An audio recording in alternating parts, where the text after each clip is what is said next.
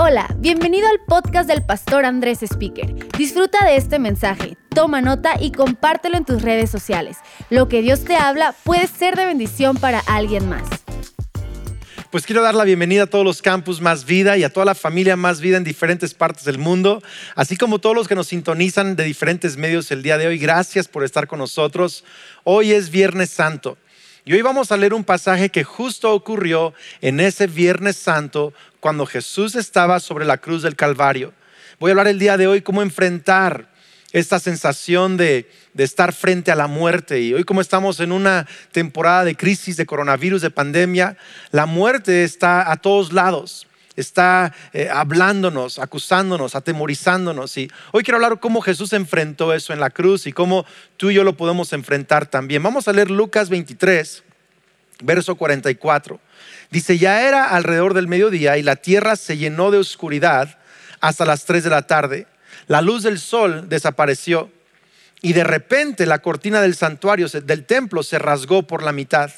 Después Jesús gritó, Padre, encomiendo mi espíritu en tus manos. Fíjate en eso, Padre, encomiendo mi espíritu en tus manos. Y con esas palabras dio su último suspiro. Cuando el oficial romano encargado de la ejecución vio lo que había sucedido, adoró a Dios y dijo, este hombre era inocente de verdad. Y cuando las multitudes que habían venido a observar la ejecución vieron lo que había sucedido, regresaron a casa con gran dolor. Pero los amigos de Jesús, incluidas las mujeres que lo habían seguido desde Galilea, se quedaron mirando de lejos. Hoy he titulado mi mensaje, La muerte es un bully. Quizá algunos no ubican la palabra bully. Es una palabra ahora internacional, viene del inglés, donde quizá ese bravucón en la escuela está amenazando, molestando, insultando a otro niño en la escuela. Puede llamarse incluso acoso el día de hoy. Eh, me decían que en Colombia es matoneo. En diferentes lugares me han dicho que se puede decir gandalla, eh, acoso, abuso, agresor, eh, bully, bravucón, todo eso. Y sabes, la muerte es eso. Cuando yo estaba en la escuela, en la secundaria, me acuerdo que un día, en uno de los recesos en la tienda, me metí en problemas con un muchacho de otro salón de un grado mayor que el mío. Era un, era un, cuate más alto, más fuerte, mayor que yo. Y nos metimos en una pequeña riña ahí en la fila de la tiendita para comprar el lunch del día. Y me acuerdo que, que yo dije algunas palabras, él dijo algunas palabras y me dijo, a la salida vas a ver, te voy a topar a la salida y te vas a arrepentir de haberte metido conmigo. Uy, yo estaba temblando del susto. Las próximas tres horas de escuela, yo solo podía pensar cómo me iba a golpear la cara, cómo iba a acabar conmigo a la salida, al final del día. Yo estaba tan asustado. Me acuerdo que un amigo me dijo, oye, ¿por qué no le llamas a tu primo? Y le llamé a mi primo, a mi primo Josué, y le dije, oye, fíjate que este, tengo este problema, hay un bravucón en la escuela, más grande que yo, más, em, es mayor que yo y, me va a golpear a la salida. Y me dijo, no te preocupes, yo voy a ir a la salida contigo. Y, y, llegó a la salida mi primo Josué y enfrentó a este bravucón y le dijo, métete con alguien de tu propio tamaño. Y en fin, fue todo un show, fue todo un rollo, pero yo salí tranquilo, ileso, sin ningún problema, porque aunque había un bravucón que me estaba amenazando, ese bravucón no eh, contaba con que yo tenía un primo que también era grande. Y sabes, la muerte en este Viernes Santo está burlándose de Jesús. La muerte está diciéndole a Jesús, este es tu final, hasta aquí terminaste, gané la batalla. El enemigo está celebrando que Jesús está sobre la cruz. Gente se está burlando de él en este Viernes Santo. Y la muerte se está burlando, está insultando, está, está fanfarroneando, dicen en algunos lugares, está tratando de ponerse por encima de Jesús. Lo que la muerte no sabía es que resurrección venía en camino, que Dios Padre está por encima de la muerte y que aunque la muerte estaba teniendo una victoria, solo era una victoria temporal porque la resurrección venía en camino. Y sabes, la muerte es lo que hace. Este espíritu de muerte que hoy estamos viviendo y experimentando muchos en esta crisis del coronavirus, nos está diciendo, este es el final, gané la batalla. Y nos está diciendo, es el final de tu vida, Algunos han escuchado es el final de tu familia, de un ser querido, es el final de tu trabajo, de tus ingresos, de tu, economía, es el final de tus sueños. Ya no vas a poder lograr esos sueños que querías. Algunos están preocupados porque incluso tenían planeado una boda, tenían planeado un viaje, tenían planeado poner una empresa, un negocio, un proyecto. Hay tantas cosas que parece que el espíritu de la muerte está diciendo, hasta aquí llegaste, es el final, tú y yo nos vamos a topar a la salida. Lo que la muerte no sabe es que tú y yo tenemos en Cristo Jesús el poder de resurrección. Tú y yo tenemos un Padre celestial que es más fuerte que esa amenaza, es más fuerte que la muerte y es más fuerte que el bully de la muerte. Mira, la muerte solo es un bully, pero no es nuestro Padre Celestial, no es el que determina eh, el futuro de nuestras vidas, eso solo lo hace Dios. Y hoy quiero decirte algo que necesitas grabarte en tu corazón. La muerte no es tu fin, no es tu fin, la muerte solo es un bully, solo es un bravucón, solo es alguien que está alzando la voz, que está echando amenazas, que parece que está ganando, pero no puede ganar. ¿Sabes? En el Viernes Santo hay algo tan increíble que está ocurriendo entre Jesús y su Padre Celestial. Jesús tiene dos conversaciones ese día en la cruz del Calvario. Una conversación es con dos ladrones que está a su derecha y a su izquierda. Uno de ellos cree en Jesús como el Hijo de Dios. Y Jesús le dice a ese ladrón, estarás conmigo el día de hoy en el paraíso. Eh, eh, el, otro, el otro ladrón no cree en Jesús y se burla de él y pues eh, se pierde por burlarse de Jesús. Es una conversación que tuvo Jesús con los dos ladrones. Pero hay otra conversación que tuvo Jesús y es la conversación con su Padre Celestial. Y es una conversación muy profunda porque aunque la muerte se está burlando de Jesús, Jesús no está conversando con la muerte, no está alegando con la muerte, Jesús está conversando con su Padre Celestial. Y hay varias palabras, eh, se le llaman las siete palabras de Cristo, las siete frases de nuestro Señor Jesús mientras está en la cruz del Calvario. Y en este Viernes Santo yo quiero tocar tres de esas palabras, tres de esas frases, para que veamos cómo es que Jesús enfrentó a la muerte, cómo es que Jesús confrontó esta burla, este insulto y esta amenaza de la muerte, cómo es que Jesús se enfocó en su Padre Celestial para superarlo. Y sabes, son tres palabras que tú y yo el día de hoy necesitamos recordar en este Viernes Santo, en donde todo el mundo está enfrentando un espíritu de muerte. He escuchado de diferentes amigos que se ha muerto un abuelito, una abuelita, que un amigo está enfermo, que uno está en terapia intensiva y diferentes personas en todo el mundo están enfrentando un espíritu de muerte. Pero yo creo que si nos aferramos a la palabra de Dios y estudiamos estas palabras de Jesús y las metemos en nuestro espíritu, podemos enfrentar la amenaza de la muerte. Primera palabra, dice, Padre, perdónalos porque no saben lo que hacen. Padre, perdónalos porque no saben lo que hacen. Aquí está Jesús en la cruz del Calvario. Eh, lo están crucificando los romanos, lo han acusado los judíos falsamente, injustamente, han obligado a Pilato a crucificar a Jesús, todo el mundo se está burlando de él. El pecado de la humanidad, tu pecado y mi pecado, realmente es lo que puso a Jesús en la cruz del Calvario. Pero en la cruz del Calvario Jesús no está culpando a la humanidad. No está culpando a los romanos, no está culpando a los judíos y no te está culpando a ti o a mí. Jesús está diciendo, perdónalos porque no saben lo que hacen. Jesús no está amargado con la humanidad. Sabes, hoy en día muchos están culpando a alguien, quieren culpar a alguien. Yo he visto personas que ponen en, su red social, eh, si el chino tan solo hubiera hervido ese murciélago 15 minutos más estaríamos bien. Le echan la culpa a esa persona en China que, comió el murciélago y nos, infectó a todos. Algunos le echan la culpa a, los gobiernos, están culpando a los gobiernos del manejo bueno o malo de la situación. Algunos están culpando a Dios, están, están amargados con Dios. Pero Jesús no está culpando a nadie en la cruz del Calvario. Jesús está diciendo, perdónalos porque no saben lo que hacen. Y tú y yo tenemos que tener el mismo espíritu de Jesús hacia la humanidad, no de culpa, no de enojo, no de frustración, simplemente Dios, perdónalos. no saben lo que hacen. Y sabes, Jesús en esta frase dice algo bien importante, dice, Padre, perdónalos. Jesús tampoco está amargado con su Padre, no está amargado con el mundo, pero tampoco está amargado con su Padre, lo sigue viendo como un buen Padre. Sigue creyendo que su Padre es justo, es bueno, aunque es idea de Dios que Jesús fuera quebrantado para la salvación de la humanidad, Jesús no está culpando a su Padre, Jesús está diciendo, tú eres bueno, eres justo, Padre, perdónalos porque no saben lo que hacen. Mi pregunta para ti el día de hoy es, ¿cómo ves a Dios? ¿Lo ves como un Padre bueno en esta situación o lo ves como un tirano injusto? Yo quiero retarte a que el día de hoy, aunque, aunque la muerte te está amenazando y te está acusando y te está, se está burlando de ti, no permitas que la burla de la muerte cambie tu perspectiva de Dios. Dios sigue siendo un Padre bueno y justo. Y sabes que Él tiene un propósito divino en todo esto.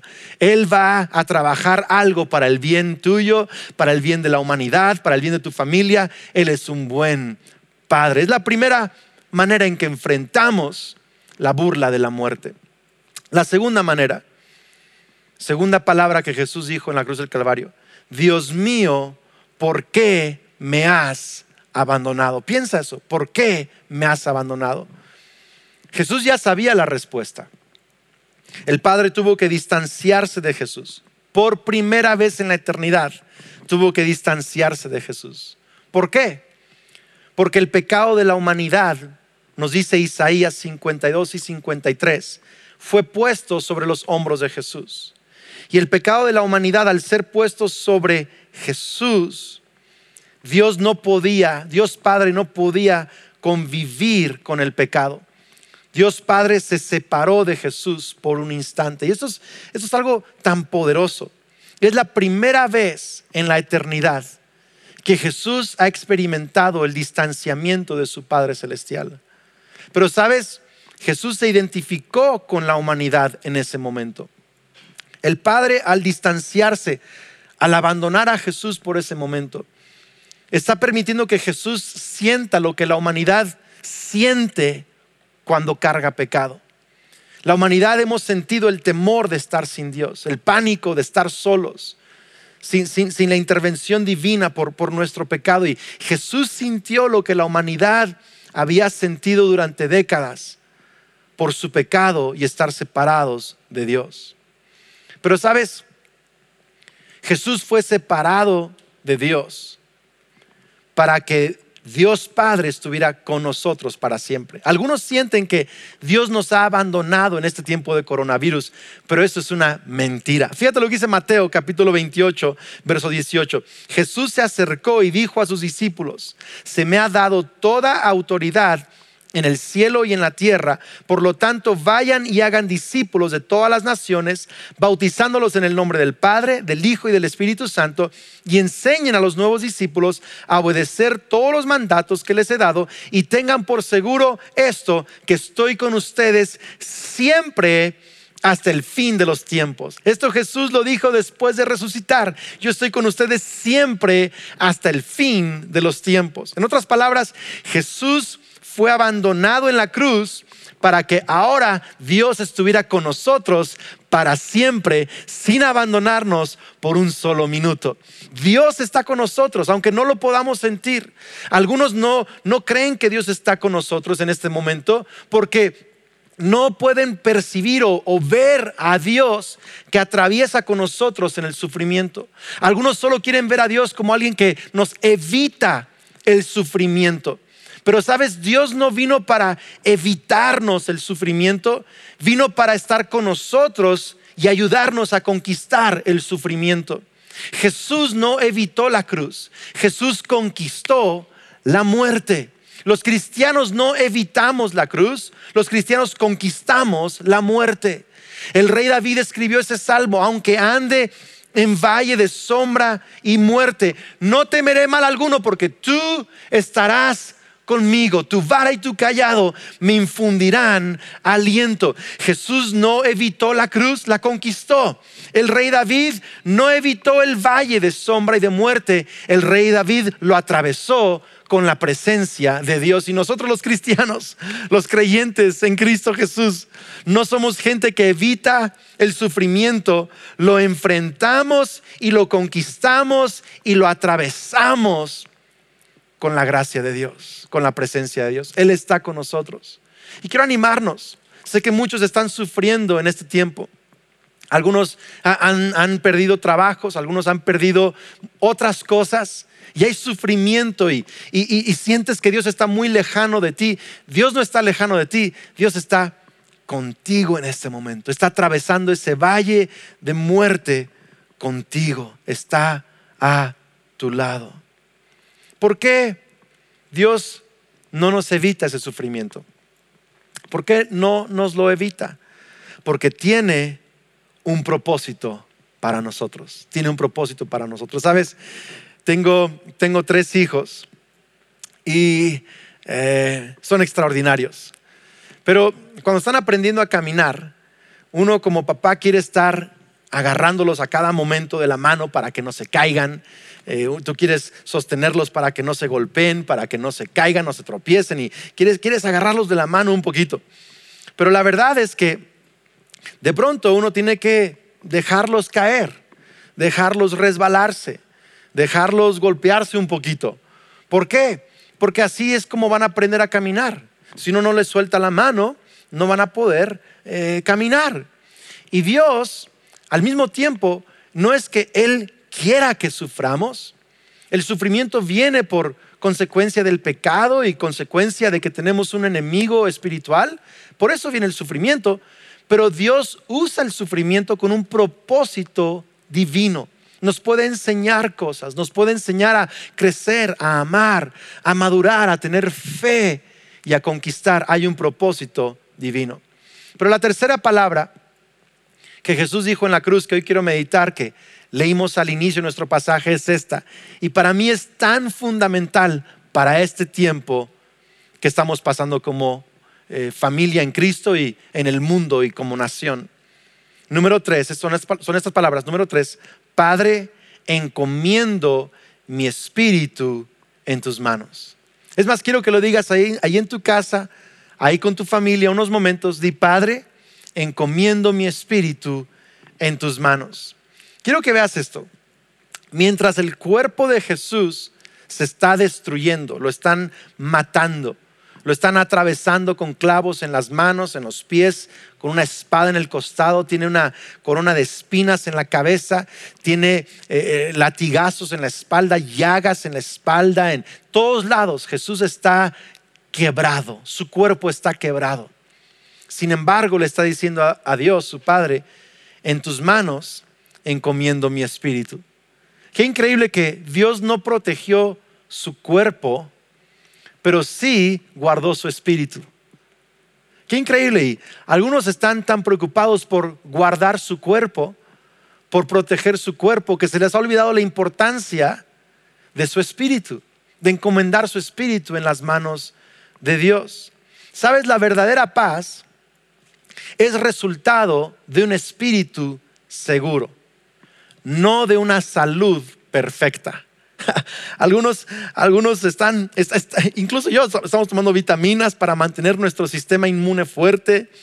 Usamos quizá un cubrebocas para salir a la calle, estamos limpiando superficies, haciendo ejercicio en casa y todo esto para mantener nuestra salud fuerte. Pero sabes, paz no viene con una salud fuerte.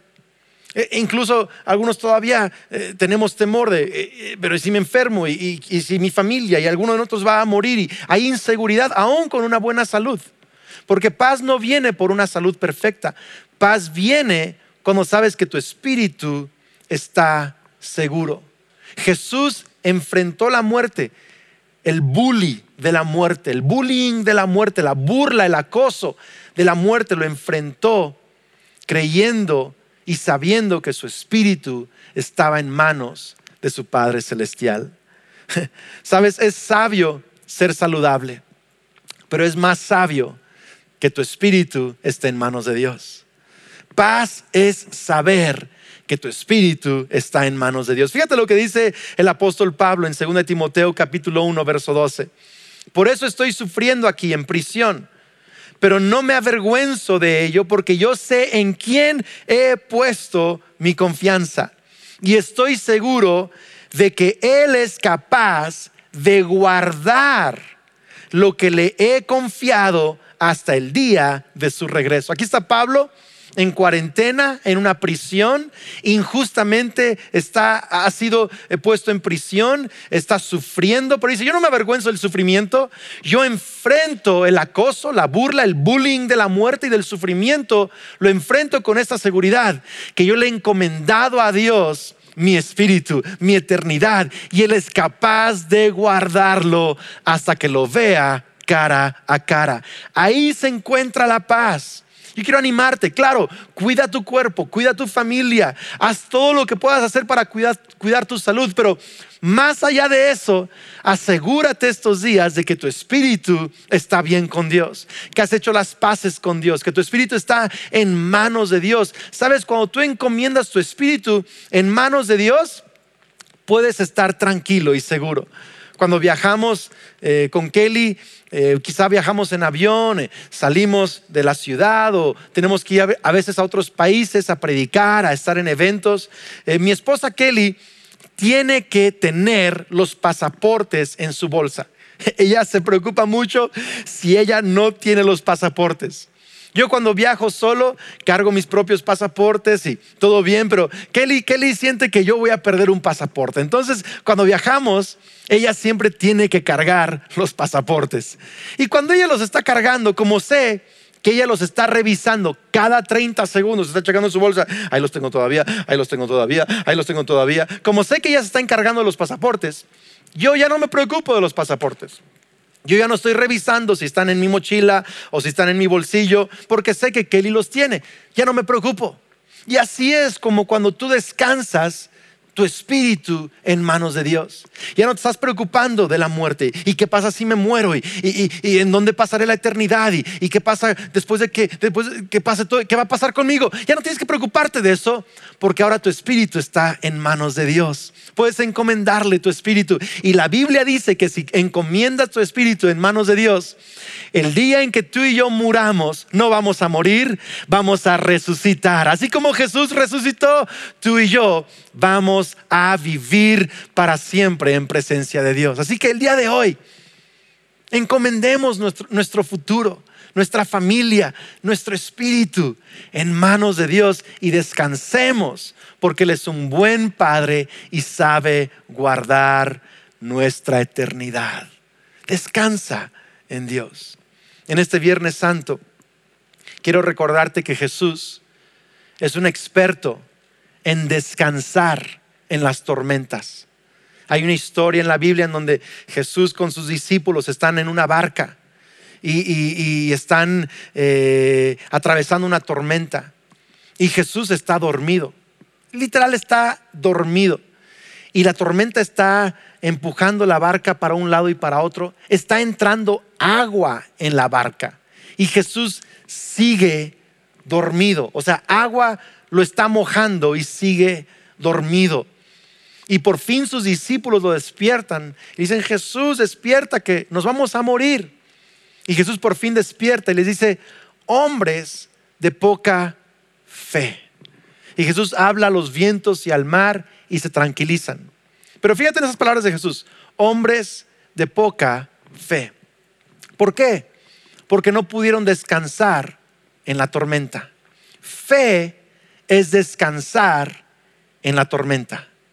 Fe es decir, Dios, yo he hecho lo que puedo hacer, pero solo tú haces lo que tú sabes hacer. Yo no puedo controlar mi eternidad, mi futuro, eso está en tus manos. Voy a descansar en ti. Voy a descansar en tu propósito divino y en tu capacidad de guardar mi espíritu. Así que mi, palabra para ti el día de hoy es encomienda tu eternidad, tu futuro, tus sueños, tus anhelos en manos de Dios.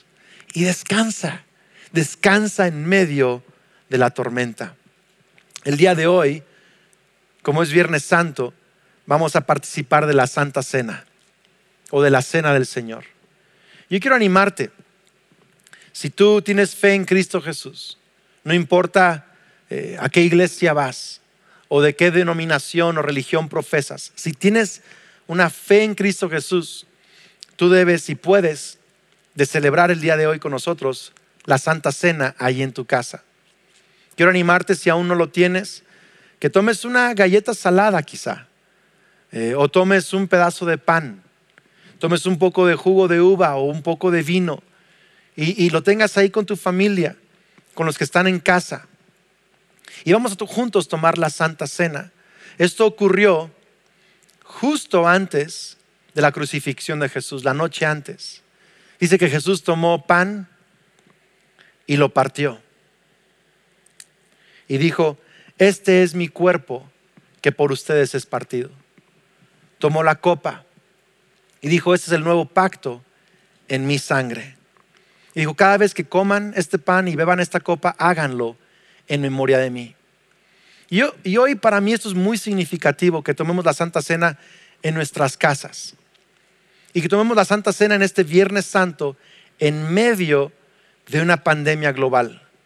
En medio de un espíritu de muerte que está haciendo bullying a nuestra mente, a nuestro corazón, que nos está acosando, se está burlando. Es un, es un bravucón estos días la muerte.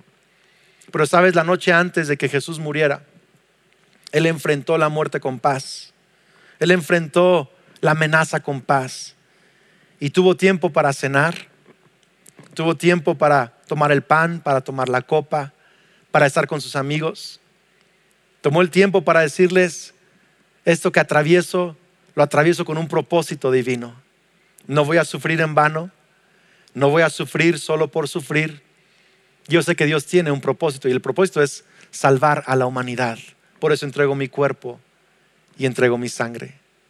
Y ahí en tu casa, con tu familia, quiero que todos tomen un, pequeño pedazo de pan y, tengan listos el, jugo o el vino para tomar. Y vamos a, vamos a orar ahí en nuestras casas. Quiero que hagas esta sencilla oración, que me sigas. No solo quiero que me escuches, quiero que hagas la oración. Quiero que la puedas repetir quizá eh, en voz audible, no tienes que gritar, pero quiero que, que lo hables, porque esto es entre tú y Dios.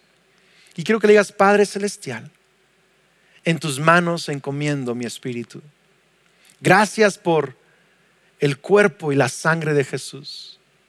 Gracias por que su sacrificio en la cruz ha comprado para mí el perdón de mis pecados y la vida eterna. Gracias porque el día de hoy yo tengo acceso a tu presencia. Porque sé que la muerte no es mi final, solo es una burla, solo es una amenaza, solo es algo pasajero. Yo tengo vida eterna en Cristo Jesús. Dilo, yo tengo vida eterna en Cristo Jesús. Y ahora di conmigo estas palabras con profunda fe y gratitud. Yo tomo del cuerpo de Cristo y de la sangre de Cristo. Y tomo este pan y esta copa en memoria de la muerte, resurrección y venida de Cristo Jesús. Dilo conmigo, yo recibo la salud de Jesús. Recibo la gracia de Cristo. Recibo la fuerza de Dios para atravesar este valle de sombra y de muerte. Yo recibo la fe que necesito el día de hoy para ver mi futuro con los ojos de Dios y no por las amenazas de la muerte. Creo que todo va a estar bien. Padre, en tus manos encomiendo mi espíritu. Amén. ¿Por qué no tomamos todos juntos del pan? Puedes partirlo ahí un pedazo. Toma, toma un pedazo de pan y vamos a, en profundo agradecimiento y fe, tomar del pan en el nombre de Cristo Jesús. Amén.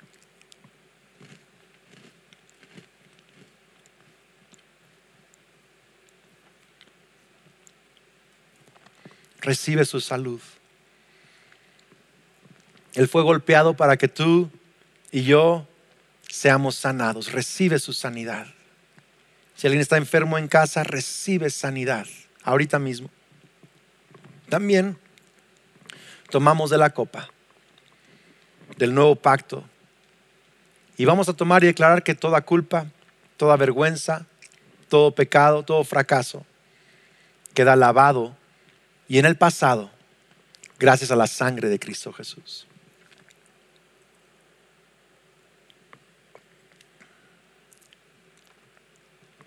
Amén.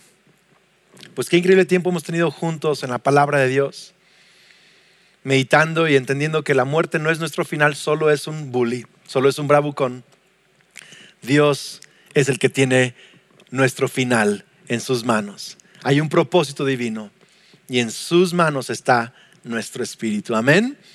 Pues quiero animarte a continuar con nosotros en esta reunión a seguir adorando unos minutos más y así como estamos en la presencia de Dios, yo puedo aquí sentir y percibir la cercanía del Espíritu Santo, está rodeándonos ahorita. Sé que Él está contigo en tu casa, en tu carro, en tu sala, donde sea que me escuchas. Y mientras estás meditando y agradeciendo y recibiendo la presencia de Dios ahorita durante la Santa Cena, canta esta canción con nosotros y dale gracias a Dios y nos vemos este domingo de resurrección. Será un gran domingo de resurrección. Dios te bendiga. Esperamos que este mensaje te ayude en tu caminar. No olvides suscribirte.